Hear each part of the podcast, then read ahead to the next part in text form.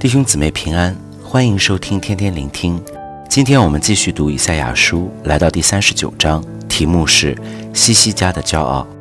以赛亚书第三十六到三十九章是一段历史，同一段经文也有记载在列王记下、历代之下。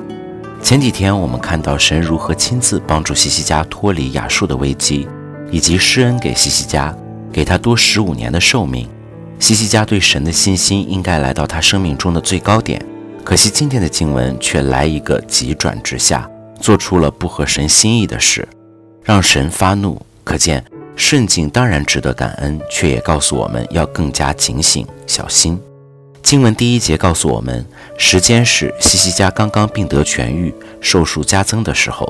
巴比伦王知道后，派使者带着书信和礼物来到犹大，大概是想和犹大结盟，因为当时的亚述势力仍然很大。而当时的巴比伦刚刚脱离了亚述的管辖，为要对抗亚述，想与其他国家结盟是可想而知的。此时，西西家好像被之前的胜利和恩典冲昏头脑一样，毫无防备地让巴比伦的使者看自己的财富和军力，甚至是全国的宝库和军械库的一切，包括兵器，都给使者看。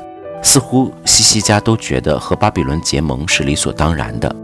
虽然西西家的行为未必是导致日后巴比伦攻打犹大的主要原因，但他没有单单依靠神而想与巴比伦交好，却绝对是神所不喜悦的。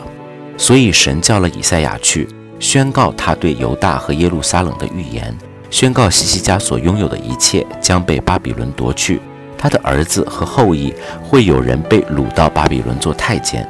我们知道历史的确就是这样发生。而这段经文最后，西西家的回应让人有点难以理解。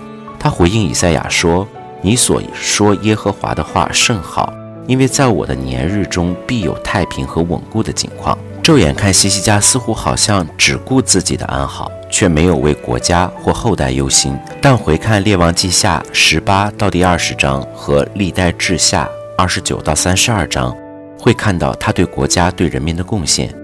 以及圣经对他十分高的评价去看，西西家倚靠耶和华以色列的神，在他前后的犹大列王中没有一个及他的。列王记下十八章第五节。今次西西家是有骄傲的状况，却应该不至于只顾自己。历代志下三十二章二十四到第二十六节，就能让我们看到西西家的真实状况。经文说，那些日子，西西家病得要死，就向耶和华祷告，耶和华应允他，赐他一个预兆。西西家却没有照他所蒙的恩回报，因他心里骄傲，所以愤怒要临到他，临到犹大和耶路撒冷。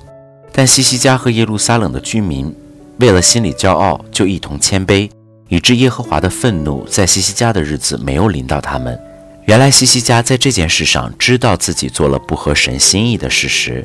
有了一个悔改的行动，与人民一同谦卑下来，所以神应许西西家在他在世的日子仍然能平安。今天的经文给了我们很重要的提醒：逆境时依靠耶和华是比较容易的，但顺境时仍能依靠神就不容易。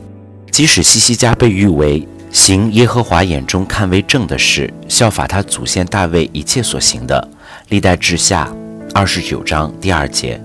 但他在顺境的时候也骄傲了起来，做出了不合神心意的事。何况是我们，一帆风顺，认为各方面都很好的时候，却是最容易让人掉以轻心，给魔鬼留了地步的时候。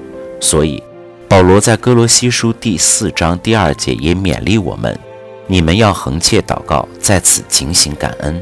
彼得在彼得前书五章第八节中也提醒我们：勿要谨守。警醒，因为你们的仇敌魔鬼如同吼叫的狮子，遍地游行，寻找可吞吃的人。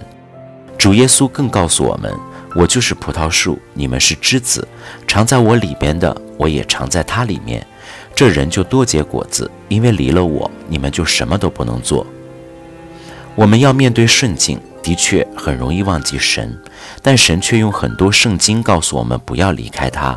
离开了他，就很容易被魔鬼吞吃，正如小孩子离开了父母的视线范围一样，就很容易遇到危险。